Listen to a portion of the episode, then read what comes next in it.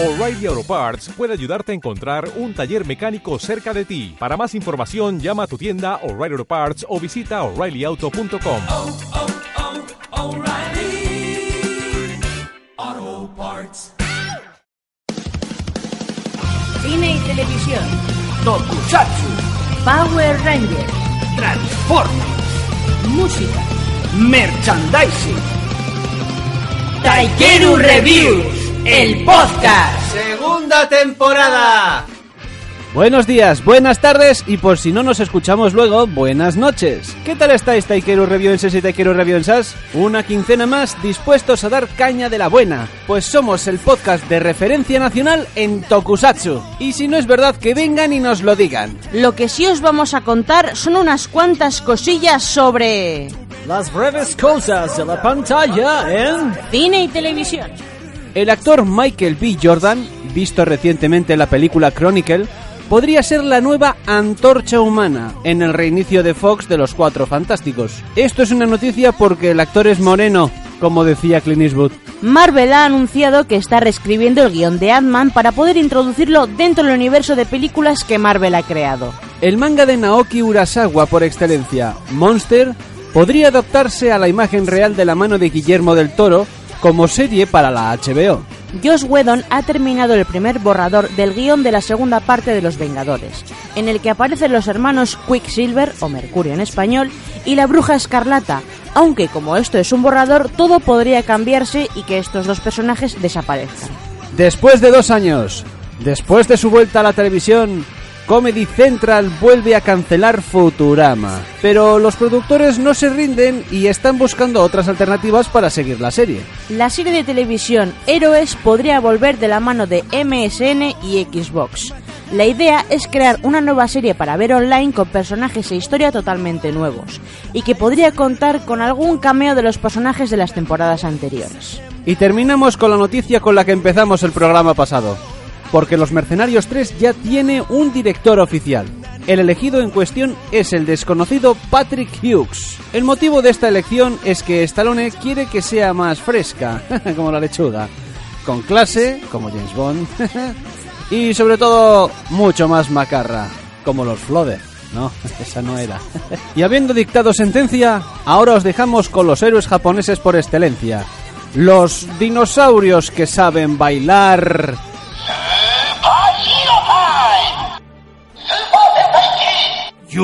Sentai Kyo Ryuger 9 y 10. Todo empieza con el primo feo del La Torata, que a partir de ahora le voy a llamar Dogol, más que nada porque es más corto y más cómodo. Pues bien, Dogol se ha ido a un bosque a gritar a los cuatro vientos su odio por los Kyoryuger y todo lo que le rodea. Aparece Caos y le dice que usa Peteragodón para poder usarlo cuando se enfrente a ellos. Mientras tanto, en el centro de mando, Thorin les está dando la charla a nuestros protagonistas sobre Peteragodón y su compañero Kyorrugol, y también de cómo le dejó al bicho confinado en el volcán y que puso a Gabutira en la misma isla para que le vigilase y que nadie molestase al jodido pajarito. Pero en ese momento, los bigotes de Thorin se agitan ferozmente. Entonces todo se reúne alrededor de la mesa visualizadora, que todavía no la habían usado por cierto, y ahí ven al- que el pajarito está tirando rayos por la ciudad.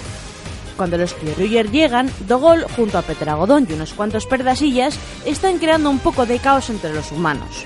Pero el momento sorpresivo de la escena es que Thorin aparece listo para patear el culo con su espada. Así que se transforman y pelean contra todos. Uno de los rayos del bicho gigante encierra a unos pobres currantes dentro de un edificio. Soji y Ami se encargarán de ello mientras Nosan e Ian llaman a Parasagan y a Estegochi para que se enfrenten a Peteragodón y por último, Thorin y Daigo se curten con Dogol. Cuando Thorin va a darle el golpe final a Dogol, le da un calambre o algo porque se queda totalmente paralizado, pero Daigo corre a su rescate y de un puñetazo de esos de cambio de escenario consigue desquebrajar la máscara de Dogol. Pero Dogol, más rabioso todavía, hace que Peteragodón se transforme en robot y siga destruyendo la ciudad a base de rayitos. Así que llaman al Kyoryujin con la combinación para Sagan y para intentar detenerlo, cosa que consiguen momentáneamente, incluso consiguen que a Dogol se le rompa parte de la máscara dejando entrever un ojo humano. ¡Ah! ¡Madre mía! Ya en la base de Vos, Chaos crea un monstruo juntando los tres poderes de los generales, al que llama Cambestian. Yo le llamaré monstruo azul y morado. Volviendo a la base jurásica y después de un breve fanservice para las mujeres mostrando el torso bien cincelado de Daigo, Thorin les cuenta la historia de Kyoryugol, que por cierto os diré que era un compañero de lucha de Ramírez de los anteriores Kyoryuger, pero a diferencia de nuestro rechoncho amigo, Gold era un guerrero de la época de la guerra civil japonesa o época Sengoku. Os voy a hacer un resumen. Cuando Chaos y Dogol toman a un joven y bigoticorto Thorin como rehén, Gol le salva y sigue a Dogol a través de un vórtice de temporal toidiano, pero nunca volvió. En el bosque del principio del capítulo, Ami y Shoji se han ido a dar una vuelta con sus respectivas Dino Chasers y se encuentran al monstruo bicolor. Pero cuando los machotes del grupo llegan a su rescate, ya los han amordazado y metido en una jaula. Así que se transforman y pelean con el monstruo azul y morado, excepto Dogol que se queda paralizado, todavía flipando después de ver que dentro de su traje hay una persona. Curioso, ¿no? Una persona dentro de un traje, que es un bicho, un monstruo, en fin, nada. Eh, los tres Kyoryuger se reparten el trabajo. Nosan e Ian se cargan del monstruo y Daigo del furioso Dogol. Juntando los poderes de Gabutira y Parasagan, termina de destrozar la máscara de Dogol y ahí se puede ver la cara del humano que hay dentro. Entonces, Thorin le reconoce como... Menudo nombrecito, ¿eh? En ese momento los pedazos de la máscara de Dogol se empiezan a juntar, a hablar y a cagarse en Thorin y los Kyoryuger, pero luego explica que cuando Gol le siguió a través del agujero de gusano, los dos se fusionaron dentro del traje de Dogol. El episodio termina con Uchu cabreado por lo ocurrido e intenta destruir la máscara parlante de Dogol. No pienso decir el nombre entero. Digo el de Uchu madre, pero bueno. Pero la máscara consigue volver a poseerle y ataca a un débil Thorin, los calambres son malísimos, y gracias a la cochina pila de Obirapu, los Kyoryuger se retiran por primera vez en nueve capítulos. Dogol va a visitar a los olvidados Shoji y Ami y al llegar a la jaula se le vuelve a caer la cara. Los dos flipan bastante al verle, claro, dentro ven que hay un humano es bastante flipante, pero la máscara maldita vuelve a poseerle sin darle tiempo para poder rescatarlos. Cuando vuelven a estar solos, Ami recuerda que tiene una habilidad oculta de la que se avergüenza. Dicha habilidad es la de poder usar el mando a distancia con los pies. Mientras Oji pone cara de póker al escuchar esta chorrada, la jodía coge los pies y le desata. Yo solo diré una cosa, la chica es guapa, rica y tiene una habilidad con los pies. Esta chavala en el programa de los viceversa lo peta fijo. Mientras tanto, Daigo está con el padre de Shoji intentando conseguir derrotar la técnica más poderosa de Dogol. Más tarde se reúnen en el campo de batalla todos los Kyoryuger, todos los generales Devos, junto con los dos monstruos bicolores.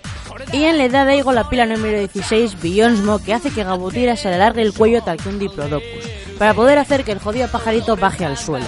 Mientras tanto, Daigo consigue debilitar a Dogol, pero Thorin aparece en ese momento y consigue reducir a Dogol y se le aparece en forma de espíritu ante Daigo y le dice que cargue su espíritu en la pila de Petragodón para, para poder salvarlo. Como digo, no está muy seguro del plan de Thorin y si éramos pocos, parió la abuela, porque aparece Ramírez que se une al descabellado plan de Thorin, que una vez ejecutado parece que no ha surgido efecto, pero cuando Dogol está dentro de Petragodón, Uchu sale y termina de liberarse.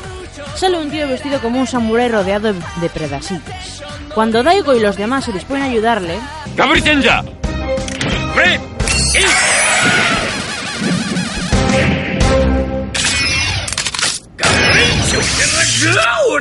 se transforma.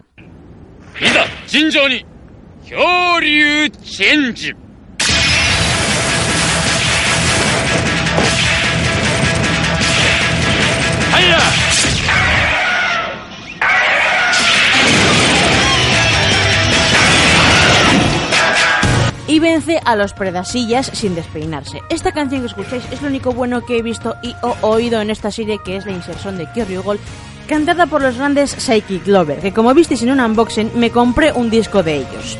Aunque empiezo a pensar que después de las de Shinkenger Toei les quiere encasillar en canciones con toques del Japón antiguo. En fin, después de este inciso termino. Después de cargarse a los generales del monstruo episódico, por una vez no toca momento Kyoryugin. No, porque Kyorygol usa Peteragodón para darle un repaso a fondo, más exactamente con Peterai Dengo. Es la que es la versión robot de Peteragodón. Cuando los Kyoryugers se juntan con Kyorygol, este confunde a Daigo con el general que tuvo, lo cual no es muy difícil ya que es el mismo actor de Daigo con una coleta y un bigotillo postizo. Pero Uchu se pone en plan borde y se marcha andando hacia el atardecer pasando de nuestros amigos. En los próximos episodios veremos cómo Uchu se adapta a su nueva vida en nuestra época. Y ahora las noticias y el merchandising.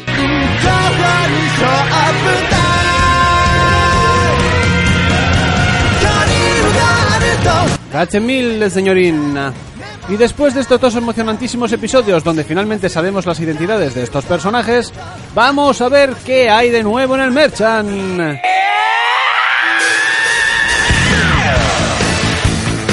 A finales del mes pasado se pusieron a la venta de manera independiente en dos packs el armatoste estrella de los dinosaurios que saben bailar, el Kentrospiker o la Kentrospiker, según como queráis.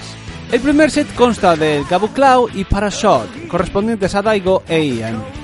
El segundo pack tenemos al resto de las armas de Shoji, Nobuhiro y Yami. No obstante, este pack trae consigo la Yudenchi número 13, Kentrospiker, mientras que el primer pack solo tiene soniditos, muy muy escasos por cierto. Siguiendo con Daigo y compañía, han salido informaciones sobre el próximo Kyoryuger que se llamará Kyoryu Grey. ¿Y por qué digo esto? Pues porque el próximo Yudenryo en salir en su versión de X será ni más ni menos que... ¡Bumpache! Cambiando de Sentai. ¿Os acordáis que hace dos semanas os comenté sobre las figuras de Ryu Ranger, de Dai Ranger, verdad? Pues bueno, desde la semana pasada ya están los pre-orders en Amiami y CD Japan de las siguientes figuarts. Ryu Ranger, de Dai Ranger, Tyranno Ranger, de Ryu Ranger y Dragon Ranger, de la misma serie. Y aparte de estos Sentais oficiales, también tenemos los nuevos aspectos de los Sentais no oficiales. Aspectos que tienen en la segunda temporada, claro está. Aunque de todas maneras luego seguiremos hablando de ellos en curiosidades. Y por fin, esta misma semana nos han dado la noticia que quedaba o que faltaba. Kiba Ranger en Figuarts. Lo cual lamentablemente será exclusiva.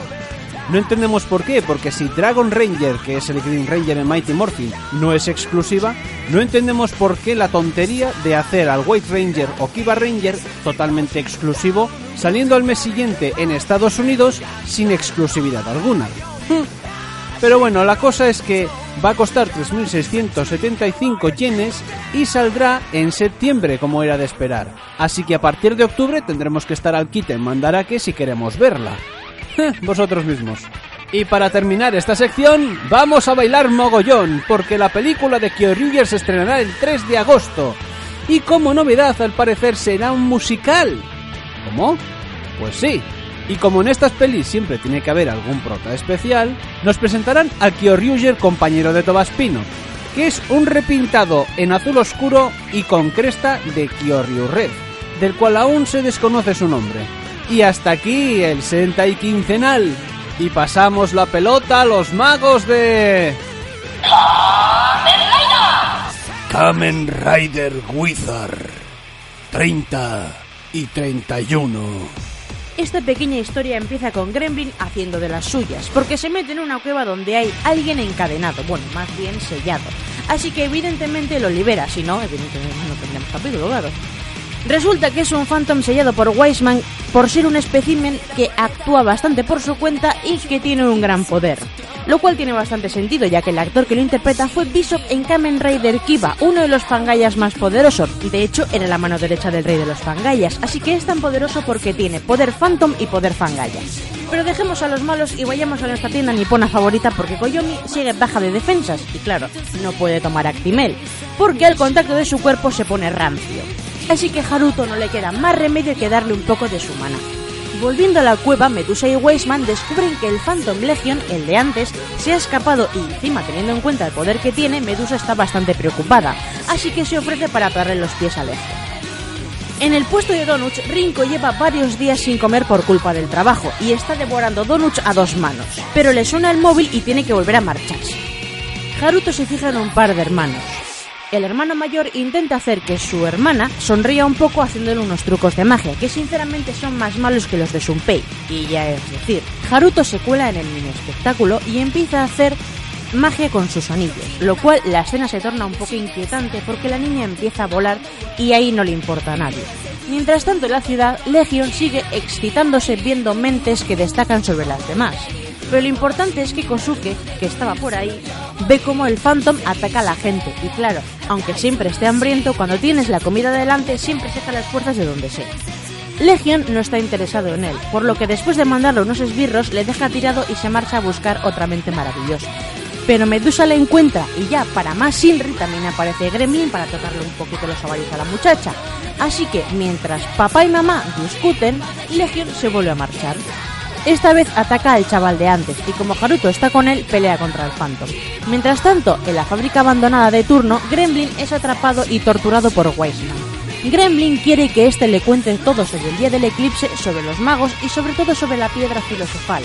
Y no, no nos hemos cambiado de serie, seguimos en Kamen Rider Wizard.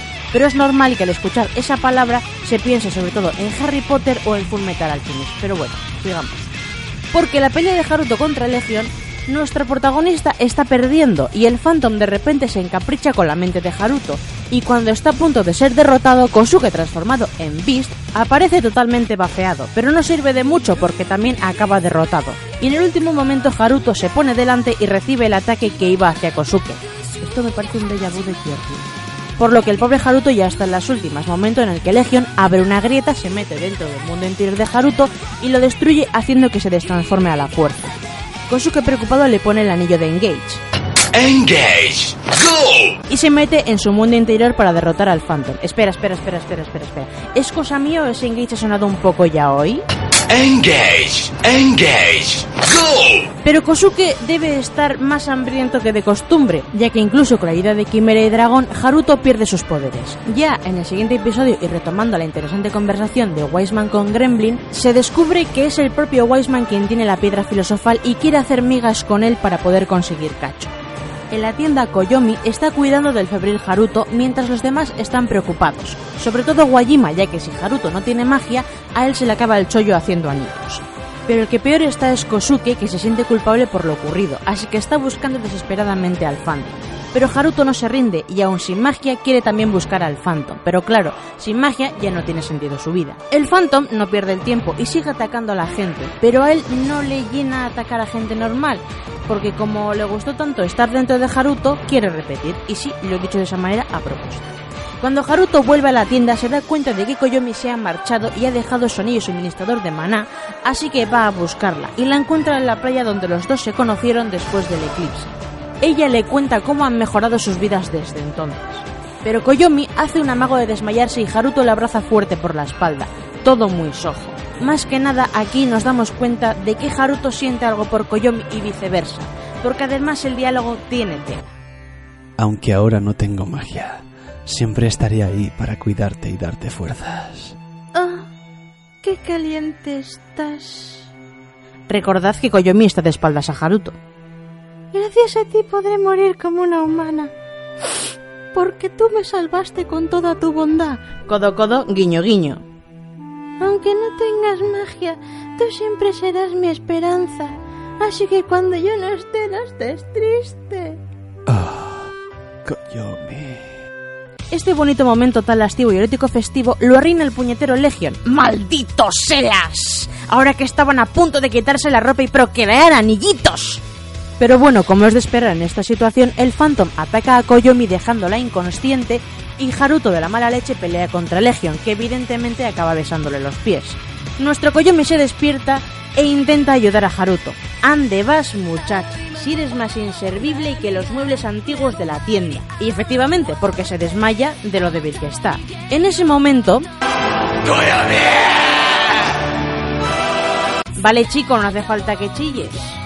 Bueno, os imagináis qué pasa por el grito este. Haruto se pone a cuatro patas delante del Phantom y empieza a llorar, pero a cuentagotas. Y de repente una de esas lágrimas crea un poder que consigue detener el ataque del Phantom y se transforma en un nuevo anillo. Haruto se lo pone y...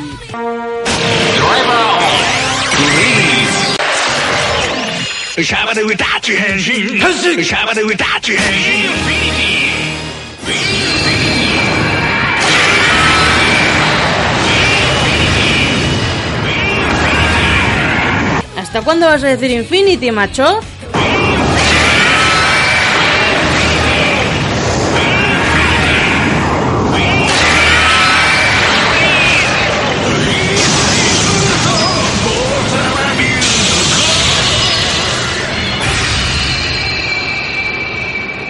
Y aquí os presento a la última evolución de Kamen Rider Wizard, el Infinity Style. Legion intenta atacarle pero es inútil, es más fuerte que antes. En la lejanía, viendo la pelea, está White Wizard, que no sé qué pinta ahí porque ahí no hay ningún mago en potencia. Está ahí para observar la nueva evolución de Haruto, que por cierto le debe de parecer un problema, pero sigamos con la pelea. Porque Haruto le va a dar el golpe final a Legion, み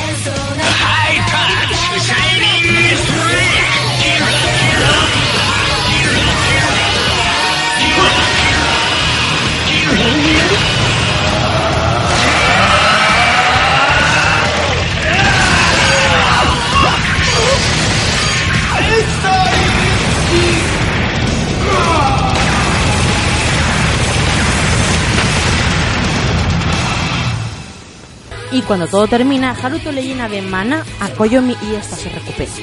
Qué bonito, el amor siempre lo supera todo. Ay, vale, bien. Pero lo mejor llega al final, con la reunión entre Medusa y Weisman. Hola, coleguita, soy Weisman.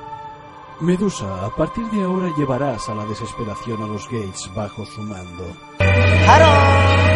Weisman, ¿qué significa esto?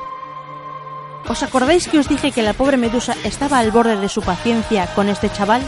Pues bien, la chavala ya ha llegado a su límite. Pero bueno, acabo diciéndoos que los próximos capítulos nos enseñarán una valiosa lección. Y sin más, os dejo con la persona que en poco tiempo se ha puesto al día con Wizard y me ha echado una manita. ¡Pintados! A Víctor Pintado Production. Kamen Rider Retrospective. Me he dado cuenta de que, a lo mejor, la traducción de las monedas, las medals, no sería tanto medallas como medallones. Aclarado esto, capítulo 16.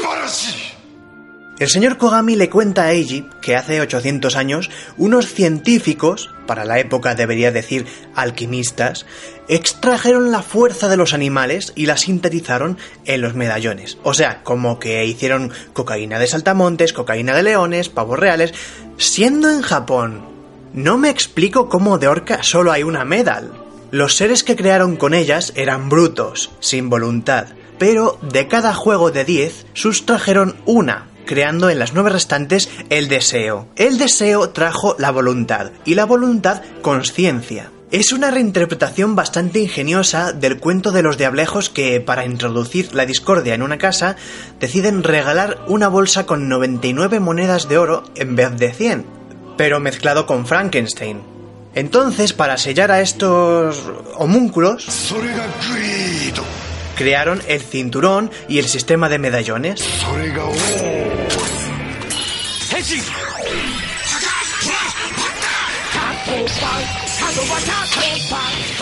Ank, ¿por qué quieres todas las monedas? Eh, venga, un heladito y a la cama. Mezul, en su forma de yogurina, de orejas tapadas, no sé por qué, porque la audiencia debió escribir a la cadena quejándose por las orejas de soplillo, si no, no me lo explico, con lo que molan. O sea, Mezul desea algo. Eh, mm, y, y, y, Gamel también desea algo. Por eso, cuando se encuentran juntos, a solas.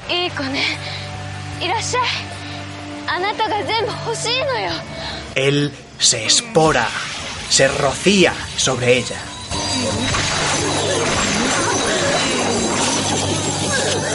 Porque los tentáculos ya no son sutiles. El doctor Maki piensa que no son suficientes núcleos en un contenedor y abre el furgón del 15. O sea, del capítulo 15. Está lleno de Cell Medals. Salen todas volando hacia Mezul, transformándola en un bicharraco gigantesco, enorme, pantagruélico, con pinta de ser de los océanos marinos abisales. Pero que en vez de ahogarse por no estar en el océano abisal, sabe volar. La máquina de refrescos de Oz se convierte en moto fuera de campo. Se han gastado tanto presupuesto en hacer al monstruo Mezula que no les da para más. Eiji trata de darle espadazos, mandobles, pero se ve que tiene el bicho una capa protectora de energía marina, abisal, y ni caso. Se salva de que se lo coma el monstruo porque de repente alguien usa una metralleta de monedas.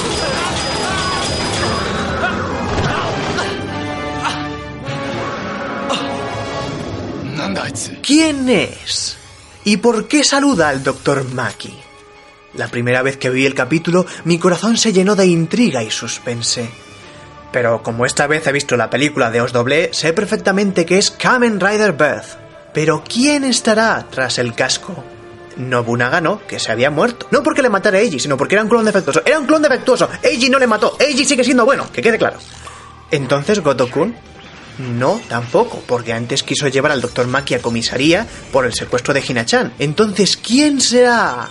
Berth emite un fuego de pecho al engendro marino, Avisal, y como se le caen dos núcleos verdes, ahora puede volver a usarlos, Eiji. Atención, esta va a ser la última vez que vayáis a ver en la serie el Gata Kiriba. Es que como se multiplica, eleva demasiado el presupuesto. La animación no llega a la complejidad de la estampida de News del Rey León, pero es que, pensándolo en frío, la Toei es la Hanna Barbera del siglo XXI. Solo una productora así hubiera sacado una serie como El Tamagotchi habla de verdad. El monstruo explota, salen todos los núcleos disparados y Ank, Uba y Kazari pegan un salto ahí en escorzo para ver qué se lleva cada uno. Ank, ¿deseas las monedas para convertirte en un monstruo como este? No, las necesito para ser perfecto. Oh, Dios mío, esto no lo habían dicho nunca en Dragon Ball. Le preguntan a Kamen Rider Berth que quién es. Berth desactiva el campo ciberelectromagnético suyo de Henshin y se ve su cara. No es Tony Stark, es un personaje nuevo. Es Date Akira. Akira Date. Su deseo. Eh, Es un momento, esas columnas del parque ya las habían destruido en Kamen Rider D, ¿no? Cuando sale el. el. este. eh, Batucataros, el bailongo. Que además la animación de los trozos cayéndose parecía de Terry Gilliam. Este Bert, que se nota que el nombre se le ha ocurrido a Kogami, a partir de ahora meterá los morros en las batallas para quedarse con todas las Cell Medals, la calderilla. Pero no lo hace porque sea malo, sino para que el señor Kogami le pague 100 millones de yens. Esto lo explica al final del capítulo 17, en el que Uba le introduce una moneda por la frente a una aprendiz de kendo neurótica que da a luz a una momia que se transforma en un escarabajo cachas. De cajón. ¿Se harán amigos de Date, el único rider que pasa de leer el manual de instrucciones? ¿Cómo acabará todo esto? Por el momento, y para terminar, os contaré qué ocurre en el capítulo 18. Me lo bajé de Kamen Fansub y me da mucho miedo. Resulta que antes de que termine el resumen, a los 54 segundos, la imagen se detiene y contemplas una visión escalofriante. Sale Kamen Rider Oz de espaldas, con el culo en pompa. Pero eso no es todo. Al fondo vemos un lugar, un lugar maldito. El maldito estadio de béisbol. Así que con vuestro permiso voy a tomarme dos semanitas de descanso. En el podcast que viene, los 19 y 20.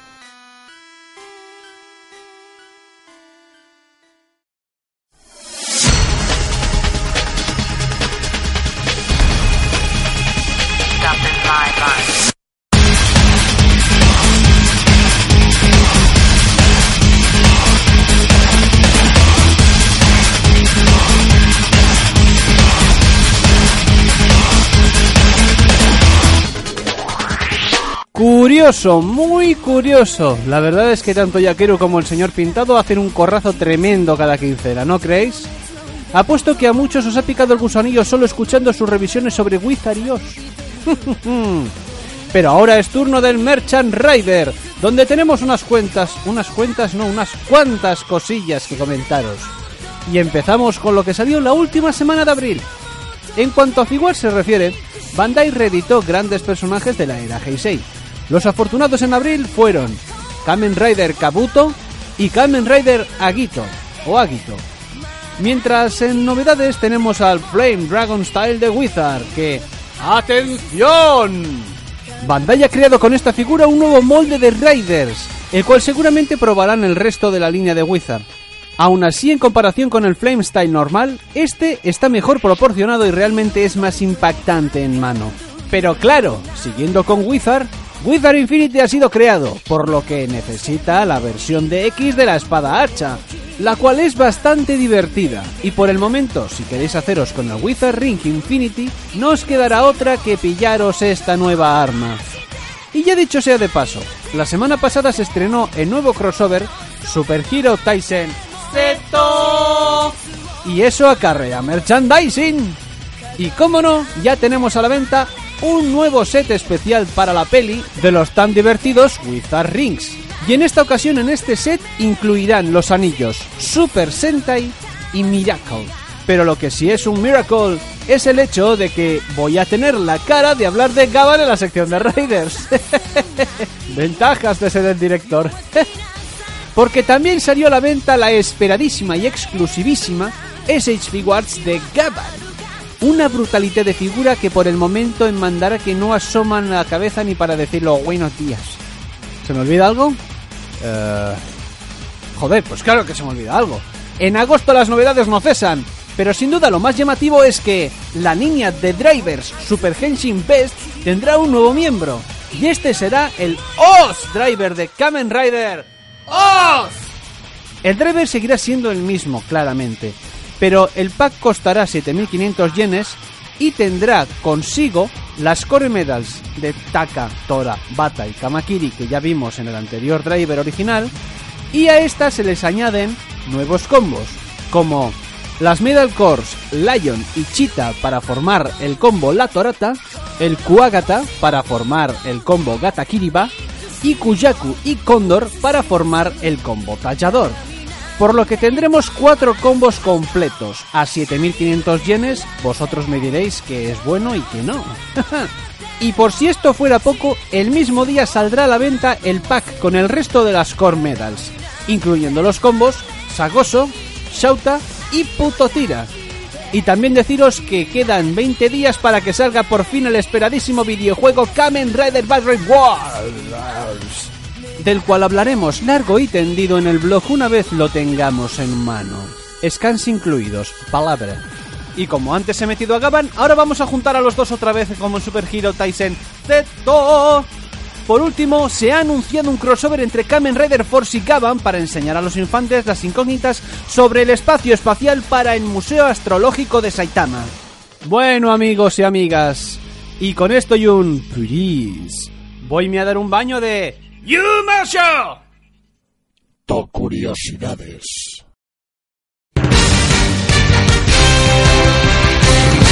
Sentais no oficiales, Akiba Ranger, episodios 3, 4 y 5. Bien, tantos episodios tienen una razón. Hay que resumir si queremos terminarlo antes de terminar la temporada. Empezamos con el capítulo 3, donde un Akagi borracho se encuentra con un malote, lucha contra él, pero este rapta a muchachas para hacerlas más guapas. Y Akiba Yellow el fetichismo le mola. Entonces Akiba Red llama a Boken Red así sin más y aparece. Lo tiene dominado. El malo se pira. Entonces, Akase quiere que todos tengan un pedal del 15 para que la ilusión sea más fuerte. Mitsuki pasa olímpicamente y se pira. ¿A dónde? Pues a tragarse todo Bokenger en un tita. Al salir se topa con el bicho y luchan otra vez. La cosa es que Sayaka, la tía de la que está enamorada Nobuo, aparece en la ilusión. Es Malsina disfrazada que utiliza repetidamente ese truco para pegarle un pistolazo a la Akiba Red. También hay que decir que el monstruito es un poco yaoi y le da de todo a Akiba Red. En esa situación aparece el verdadero Boken Red y le da a Akiba Blue el poder de los Boken en forma de pala. El bichejo explota y listo. En el capítulo 4, Akase les comenta que no pueden tener la ilusión si están fuera de Akihabara. Y Mitsuki tiene que ir a no sé dónde, así que dice que nanay de ilusiones hasta que ella vuelva. Yumeria, mientras tanto, se encuentra con un tipo raro que la quiere secuestrar. Entonces escapa y llama a Nobuo para que la proteja. Yumeria y Nobuo entran en una tienda de ropa para protegerse del malvado. Y mientras Nobuo empieza a fantasear pensando en las chicas cosplayeadas de Femina Sentai.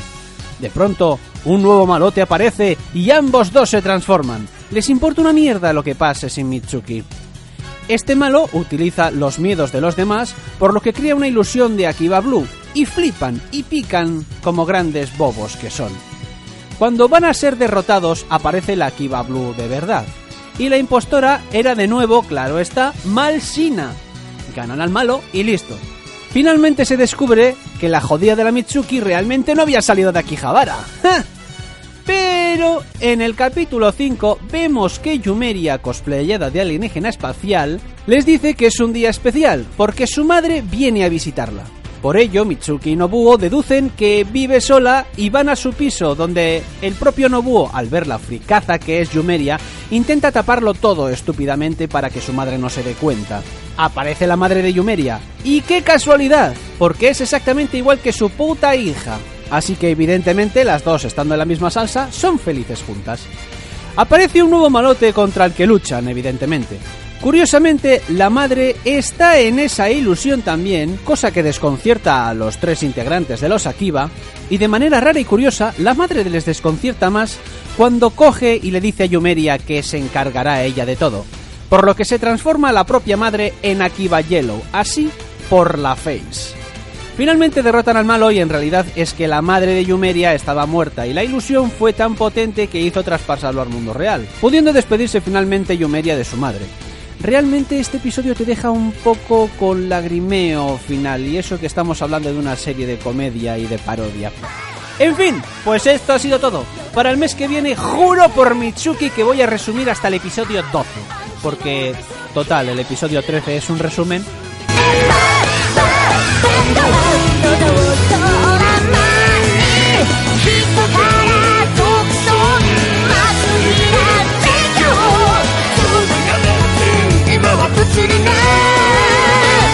秋葉レンジャー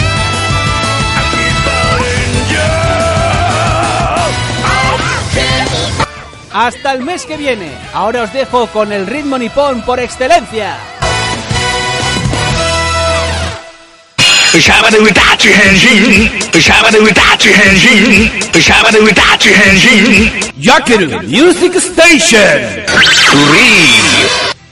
A ti, Pitoki, le ha debido de gustar mucho el grupo Spire, porque han sido los elegidos para cantar el ending de la nueva película de Gintama que se estrenará en verano.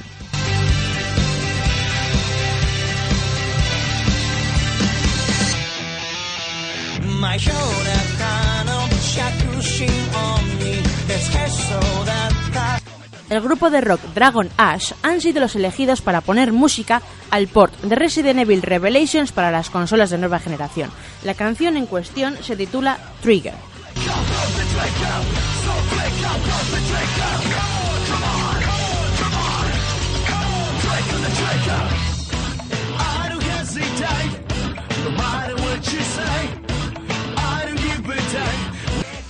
Este año la banda de Visual Kei and Café celebrará su décimo aniversario, así que han decidido sacar tres singles nuevos consecutivos, empezando en junio. También habrá un tour por Japón para recordar todos sus grandes éxitos.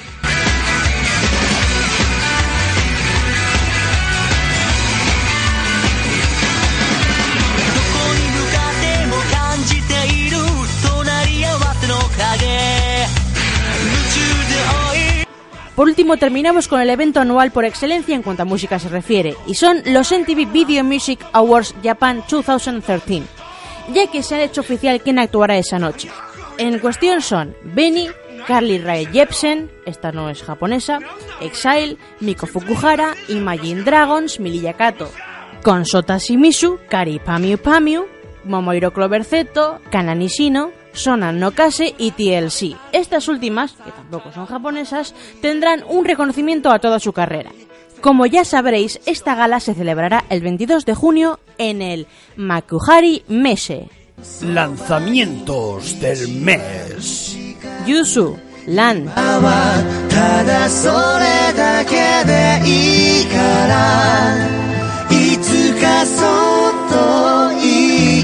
ただそれだけでいいからいつかそっといいから Nana Mizuki Cross TM Revolution.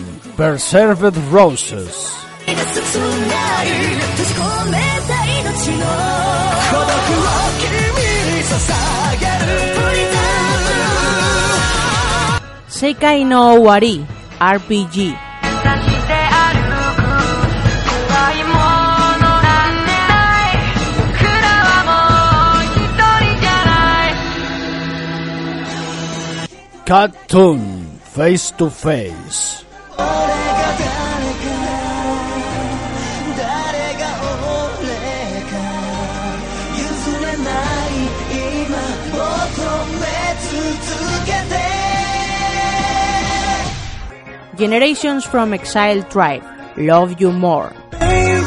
Baby, I love you more おやすみって言葉を何度も交わすけどどっちからも切れないフォンコ明日も Carry Pamu Pamu in butter, in butter. 制服だ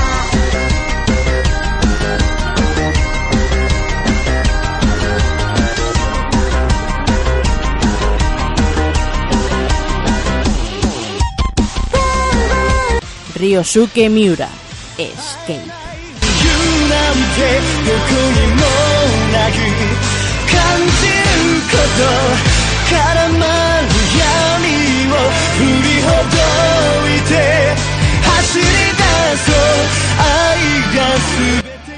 Lista Oricon, semana 16, abril. Link, Chimega o Wareba.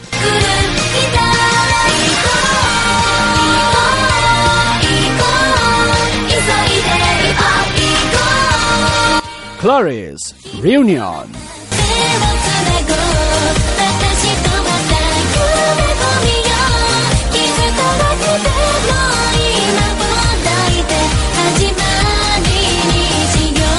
Morning Musume, Brainstorming, Kimisae, Ireba Nanimo, Iranai.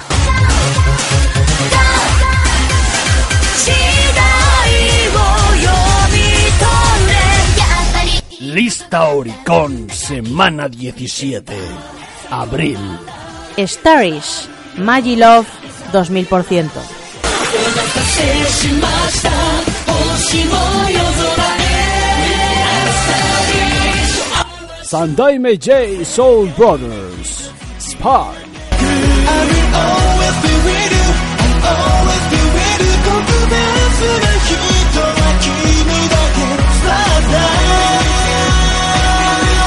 Anjani Ei, Gesomagari, Kokoni, Shikanai, Keski.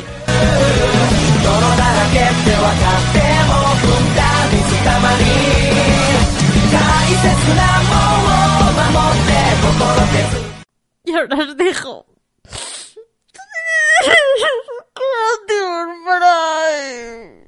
Uh, perdona, Jaqueru, pero no acabo de entender por qué esta bravuconada.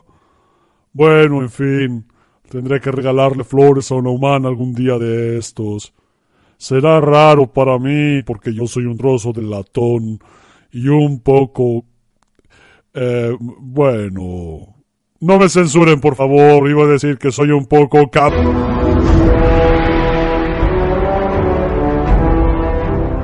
Capitron presenta el alucinante mundo de los Transformers, protagonizado por Optimus Yo- Prime.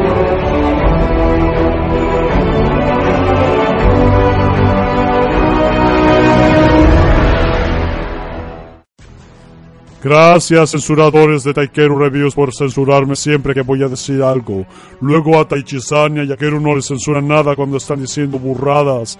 Esto para mí, esto para mí que es una especie de racismo metalero o metálico o cualquier cosa transfórmico que sea. Bueno, da igual. Volveré a saludar y esta vez de verdad. Hola, otro podcast más, mis rechonchos y orgánicos amigos.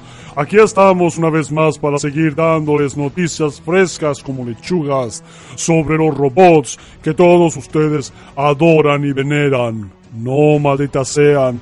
No quiero un R2D2 y un CP3P otra vez. Esos además pasaron al bando de Disney. Hoy comenzamos con las novedades de la nueva película del amigo Mikel Bahía. Ay, ay, ay, ay, ay, ay, ay, ay, pic, pic. Se me quedó enganchado el sensor de voz. Parece que tendré que ir a revisarlo al mecánico o pasar por la ITV. Eh, ¿Qué cosas más tontas inventan estos terrícolas? Acabo de conocer que Kelsey Grammer va a ser el nuevo malo malote por parte de los humanos en la nueva película de Transformers 4, sustituyendo a Dylan Gould, que fue en Dark of the Moon. Como algunos de vosotros no conoceréis a estos pollos robóticos y a lo mejor ni os interesa, os voy a contar quiénes son. XD, en serio, Javitron. Yo no sé leer estas cosas. ¿Por qué me las pones en el guion? Ambos son actores de teleseries norteamericanas. El personaje de Dylan Gould salió en series como Anatomía de Grey.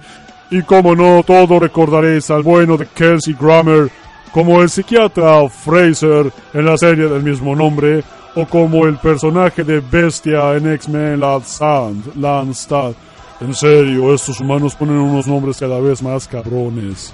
Como curiosidad, recordaros que hasta Dark of the Moon no existía el papel del humano malote en pelis. Parece ser que esta vez la tónica tornará diferente en las nuevas películas.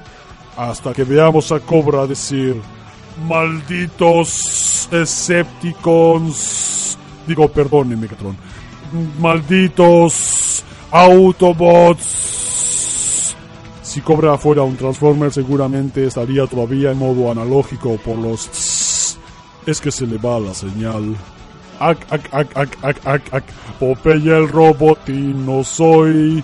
Popeye el robotino soy. Y tenemos otras noticias más relacionadas con las películas. Aunque a los que no residen en Estados Unidos les va a dar bastante por el ojete digital. Muchos de vosotros, al igual que yo, seguro que conocíais la existencia de un parque temático de Universal en Orlando. En España sería el Portaventura, una porquería comparada con este. Más que nada porque es un parque temático del estilo de Disneyland París o Disneyland Tokio o Disneyland como sea, con muchas atracciones y demás chorradas humanas que no logro comprender. Si algún día una de esas se convierte en Transformer lo van a pasar muy mal. Ah, bueno, no, espera. Ya había una. Bruticos en la segunda película. Y que el Bahía me lo dejaste a huevo. Pues resulta que el 12 de junio van a abrir una atracción 3D sobre Transformers llamada Transformers The Ride, con voz grave. Eh, ah, aquí estoy en una acotación. vale, perdona, capítulo. Transformers The Ride. ¿Lo he hecho bien? No quería parecerme a Galvatron si no está bien casillado. Parece que va a ser la típica atracción en la que te meten en un cine en 3D con butacas que se mueven mientras salen imágenes evidentemente 3D en la pantalla, basada al parecer en las primeras dos películas. O sea que Bruticus estará brutote, ya que las imágenes que hemos visto aparece Megatron con esa apariencia de las primeras películas. Y yo, evidentemente, saldré tan galán como siempre, apuesto y gallardo. ¿Eso no era un actor? Bueno, da igual. Y ahora vamos con el merchandising que a Javitron tanto le mola, porque ya me está dando collejas digitales y tiene muy poca paciencia este bicho. Vamos conociendo cada vez más detalles de Metroplex Generations, que asustan cada vez más para bien y para mal. En el lado bueno tenemos que será gigantesco. ¿Eso le ves bueno, Javitron? Yo tengo una casa de 5000 por 5000 y no me cabe una ratonera. Hay unas imágenes en las que se ven las ruedas y tendrán el mismo tamaño que un disco de datos de Soundwave Fall Cybertron de Voyager. De Voyager no, Voyager, maldito. Como Laserbeak o Ravage, por ejemplo. Estos discos tienen un diámetro aproximado de 3 o 4 centímetros, así que imaginaros cómo será el bicho. Daría miedo verlo. En el lado galvatrónico, o sea, en el lado malo, tenemos lo de siempre. La versión Takara será mejor y más cara que la de Hasbro. Aún son solo rumores, pero ya se habla de acabados cromados y más armas en la versión takariense. Siempre la misma canción.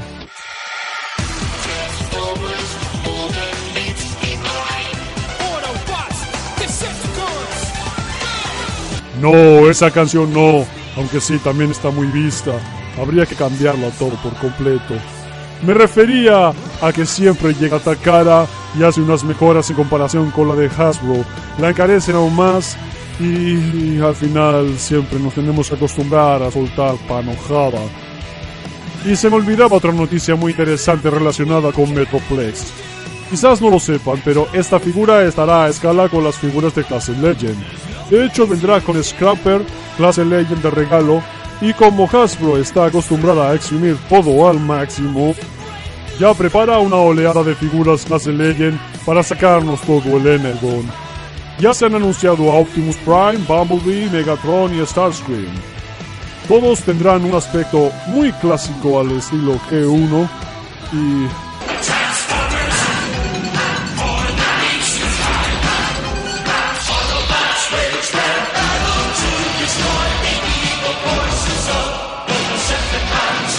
Maldita sea, dejen de tocarme las pelotas con esa puta cancioncita ya. Aunque mola. Como iba diciendo, todos tendrán un aspecto clásico y se transformarán en sus comunes modos vehículos. Camión, coche deportivo, tanque y avión.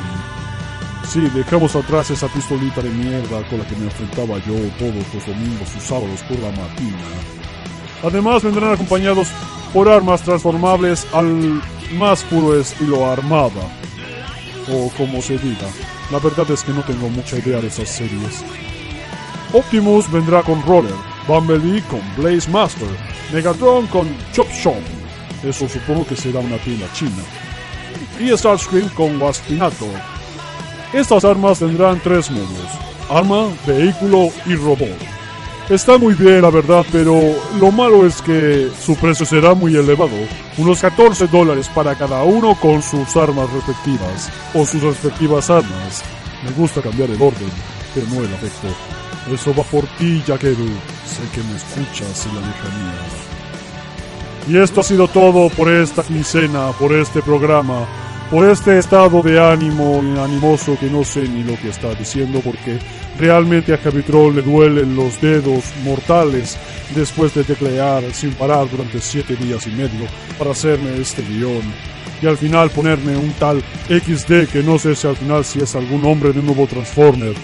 Capitron, tendrás que explicarle a la audiencia qué es eso. Por lo demás, transfórmense y avancen.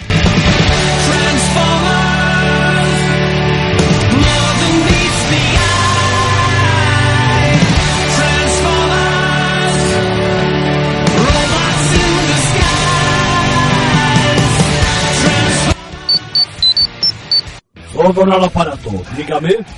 Hola a todos. ¿Qué tal andáis? Sí, hoy sí, hoy revisaremos ese maldito episodio de Robo Knight al fin. Aunque que sepáis que la semana pasada tampoco hubo episodio, por lo que creo que se lo toman con muchísima pachorra. Así que sin tonterías, vamos a saco con... A ver, el de sonido. ¿Estás tonto o qué? Pon el corte número 3, Berluzo. Repito. Así que sin tonterías, vamos a saco con...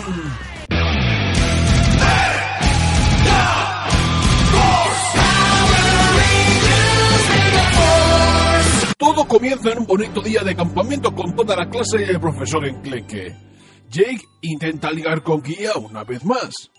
Acto seguido vemos que Malcor ha encontrado dos nuevos aliados en la Tierra cuya intención es contaminarla para hacerse con ella. Momento que utiliza Brack para hacerse el interesante. Títulos de crédito.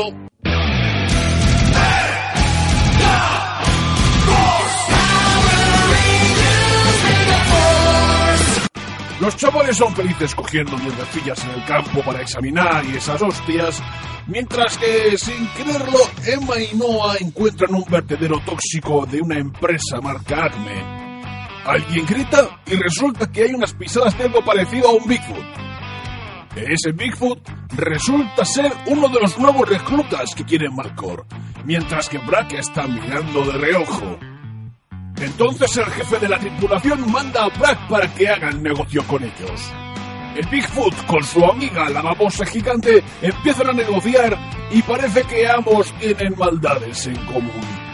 Los chicos en el laboratorio descubren que realmente es tóxico lo que habían encontrado, mientras que Jake busca a Kia, lo cual no estaba, para ligársela, evidentemente. Ahora parece que los papeles se empiezan a invertir en estos dos. Suena el Cosmic Morpher y a luchar con el bicho gigante que suelta veneno tóxico. ¡Jódanse, qué maldad! Momento idóneo para presentar a estos dos nuevos malos a los Rangers. Después de mucho bla bla bla, Noah se encarga del bicho gigante mientras que Emma y Troy van por la babosa y finalmente Jake y Guía van a por el Bigfoot. Decir que la paliza es espeluznante, y no es para menos. En próximos episodios estos malos tienen que volver para morir. En un ataque sorpresa, el bicho gigante les da de lleno con el veneno tóxico, dejando amojamados a los Rangers. Bueno, realmente son amojamados de por sí, haciendo que la paliza sea más pronunciada. Pero... ¿Qué ven mis ojos?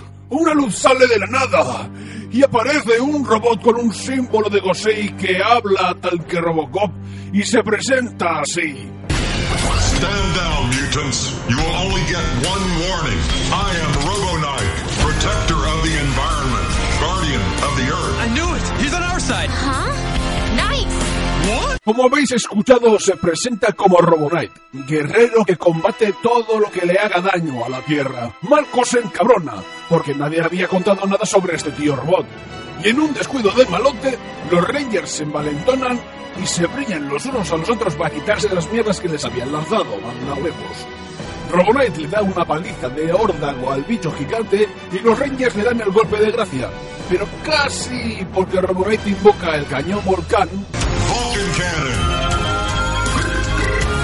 Activate. Summon Vulcan Cannon. Vulcan Cannon. Set. Night Dynamic.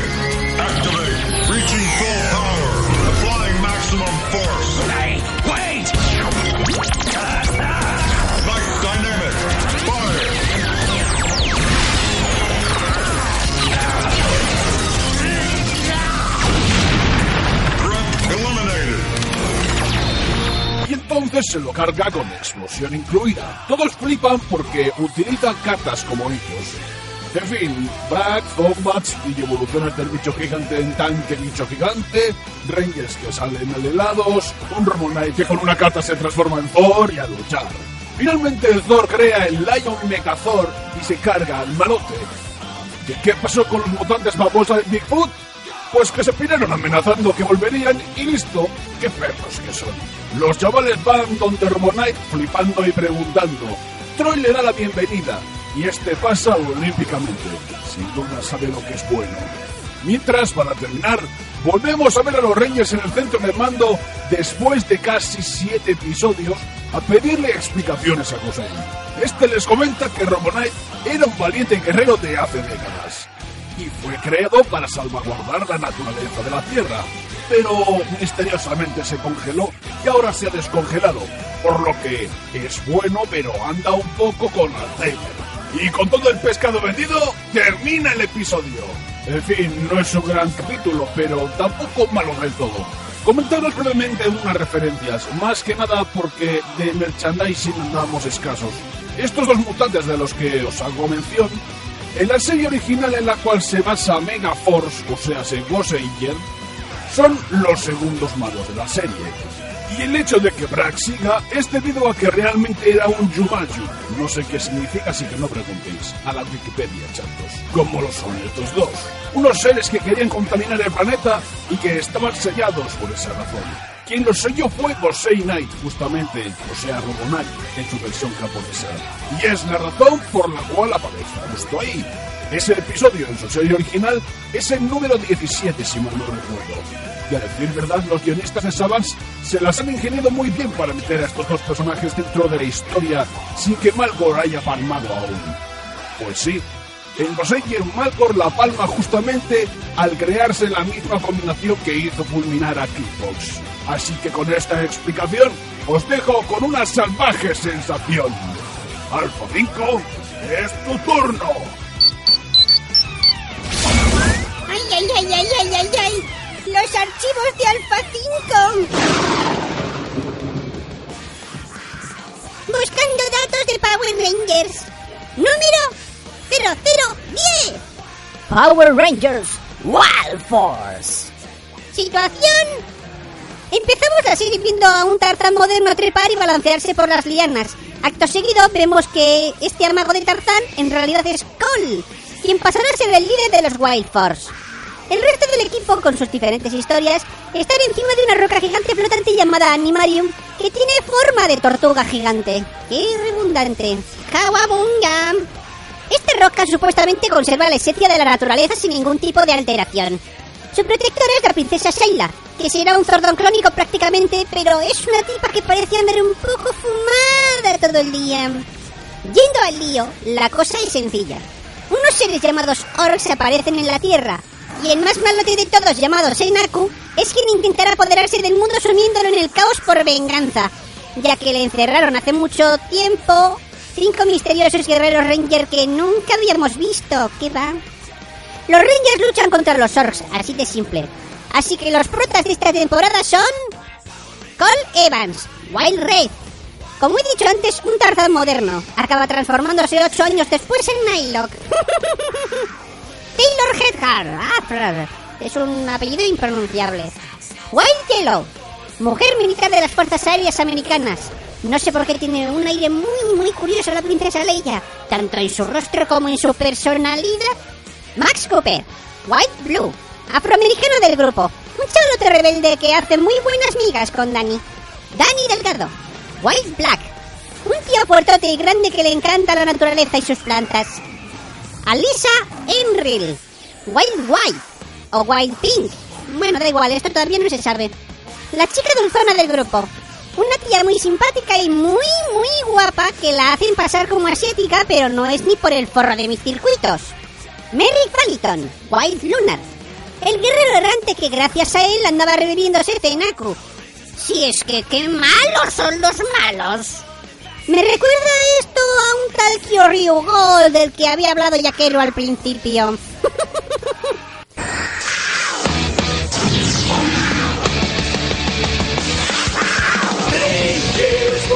salvaje, lucha para proteger la tierra. Rangers, poder salvaje, ellos salvarán nuestro planeta. Rangers, Rangers. Y estos son los colegas de la serie. No tenían presupuesto para más. No os lo había dicho antes, pero con esta serie llegaríamos al décimo aniversario de la franquicia, por lo que hicieron el primer crossover de un solo episodio, donde veremos a todos los Red Rangers hasta la fecha, liderados por Tommy, que será el CEO Red, Jason, que vuelve haciendo un cameo de Red Ranger original, sí, claro, y el resto de temporadas pasadas. Comentar también que en el doblaje castellano, aunque desde Power Rangers Turbo ya se doblaban en Galicia, aquí la liaron pardamente porque le pusieron a Andros una pedazo voz de estas fuertes que no le quedaba nada bien. Al final acabaron cambiando la mayoría de las voces de los anteriores Rangers rojos. ¡Qué putada! Bueno, dicho esto, ¿cómo acaba Wild Force? Pues haciendo que el maestro Orc pete a todos y cada uno de los Wild Thors. Pero, como Cole y los demás no se rinden, evidentemente si no, no serían Power Rangers, lo reviven y Ale, malo finiquitado para siempre. La princesa Sheila se vuelve a sobar, todos vuelven a la normalidad y Ale, cada uno tal que las Dragon Balls por el mundo. Bueno, bueno, ya lo sé, ya lo sé. Sé que suelo contar las cosas muy por encima. Seguramente trataremos de hacer algún especial más en profundidad y alguna temporada, claro, siempre que la veamos entera. Porque realmente hay algunas temporadas que no vemos para que vosotros os pique la curiosidad y poder verla así. Pero bueno, es lo que hay. Así que dicho esto, en el próximo programa estallará la tormenta con los...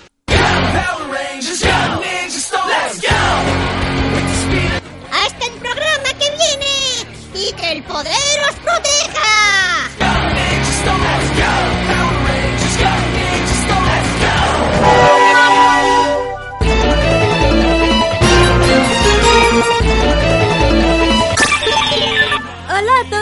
Los oyentes de Taikiro Reviews el podcast. ¿Se me oye bien? Perdonad por el programa pasado. Fui a comprar arroz para el jefe y me quedé atrapada en la época Sengoku. Y claro, vi a ese tal Uchusimimaru ese y a su rey bigotón y me quedé a ver cómo terminaba la peli. Llegamos al final del trayecto de esta quincena. Espero que os haya gustado. La verdad es que a mí sí. Me hizo mucha gracia lo de los Power Rangers viajeros esos del programa pasado. ¿Quién sabe? Algún día llamo al jefe para que llame a la central de Toy en algún plano temporal adverso y puede que saquemos un crossover. ¿Ça va, Naomi-chan? Buenos días, lo de siempre. Por supuesto, nada como teletransportarme al Denliner para olvidarme de los malvados asuntos de convertirme en un humano real. Anda, ¿en serio, señor Enter? ¿Entonces es usted como Pinocho? Bueno, no sería mejor sin pero... Naumicilla, por fin, ¿puedes ponerme un K? ¿Qué coño hace esta mano de los infiernos gástricos aquí? ¡Mierda! Ya me han descubierto por tu culpa. Diablejo cornudo, traga cafés, que bebes más café que el tío de Twin Peaks. ¿Y tendrás jeta? Bueno, jeta no tienes porque eres una mano de mierda. Déjame en paz, frigopié polvoriento. Melocotoncillo, le dicen algunos. Melón, melón, eso es lo que eres. Frigopié polvoriento. Pero tú te has dado cuenta de lo que eres, mano chunga. Y a saber de qué están hechos tus cafés, que seguro que en el vagón del lado hay una vaca con el estómago flojo. Oye, perdona, ¿te estás metiendo con los cafés de Naomicilla? Porque igual tenemos un problema tú y yo, mano de mierda. Cuernecitos, que está todo el día. ¡Oresaño! ¡Oresaño! Y luego le quita el puesto el hermano Elric de la armadura. Claro, claro, claro, me lo dice el amigo capitalista malote. El que necesita moneditas para poder funcionar. ¿Pero tú qué eres? ¿Una máquina expendedora o qué coño? Paso de ti. Si vas a usar tu espada, hazme la manicura. No me hace falta utilizar mi espada, te utilizaré de... Eh, Naumicilla, ¿cómo se dice eso para poder hacer zumos? Exprimidor. ¡Eso! ¡Te voy a utilizar de exprimidor! Eh, En serio, ya me estoy cansando de inventarme burlas. ¡Ríndete, Imagine! Eres tú quien debe de rendirse, porque yo por lo menos soy rojo de verdad. No como tú que tienes todo el dorso de verde raro radioactivo. ¡Ja! ¡Ahí te he dado! ¿Será? Porque no está Eiji por aquí, que si no te pegaba una paliza. En vez de todo rojo, ibas a acabar todo morado, como el Dancing Queen ese del rincón. ¿Pero cómo hablas si eres una mano? ¡Ah! ¡Mano loca! ¡Mentecato! ¡Bastardo radiactivo! ¡Tomate! ¡Mano chunga! ¡Ah! ¡Ah! ¡Tonto! ¡Gilipollas! ¡Que te quete, que te quete! ¡Que te doy con el taburete! Ay. Casi mejor me pienso mientras tomo el café, ser como Pinocho. Perdonad, pero al parecer tengo batiburrilla aquí, así que nos vemos el programa que viene. ¡Cállate! Da gracias a que no te quito ninguna core medal de las mías. ¡Naomicilla! ¡La mano chunga quiere quitarme monedas! Pobre mamocín, tranquilo, que tus monedas me las quedo yo. ¡Pero será! ¡Mano chunga! ¡Para allá, leñe!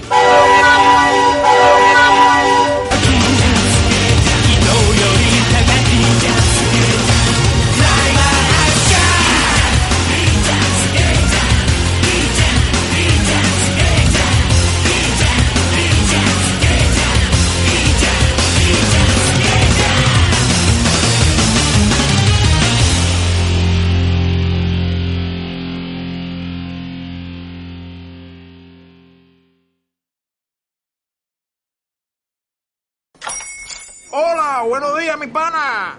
Buenos días, bienvenido a Sherwin Williams. ¡Ey! ¿Qué onda, compadre? ¿Qué onda? Ya tengo lista la pintura que ordenaste en el ProPlus app. Con más de 6.000 representantes en nuestras tiendas listos para atenderte en tu idioma y beneficios para contratistas que encontrarás en aliadopro.com. En Sherwin Williams somos el aliado del PRO.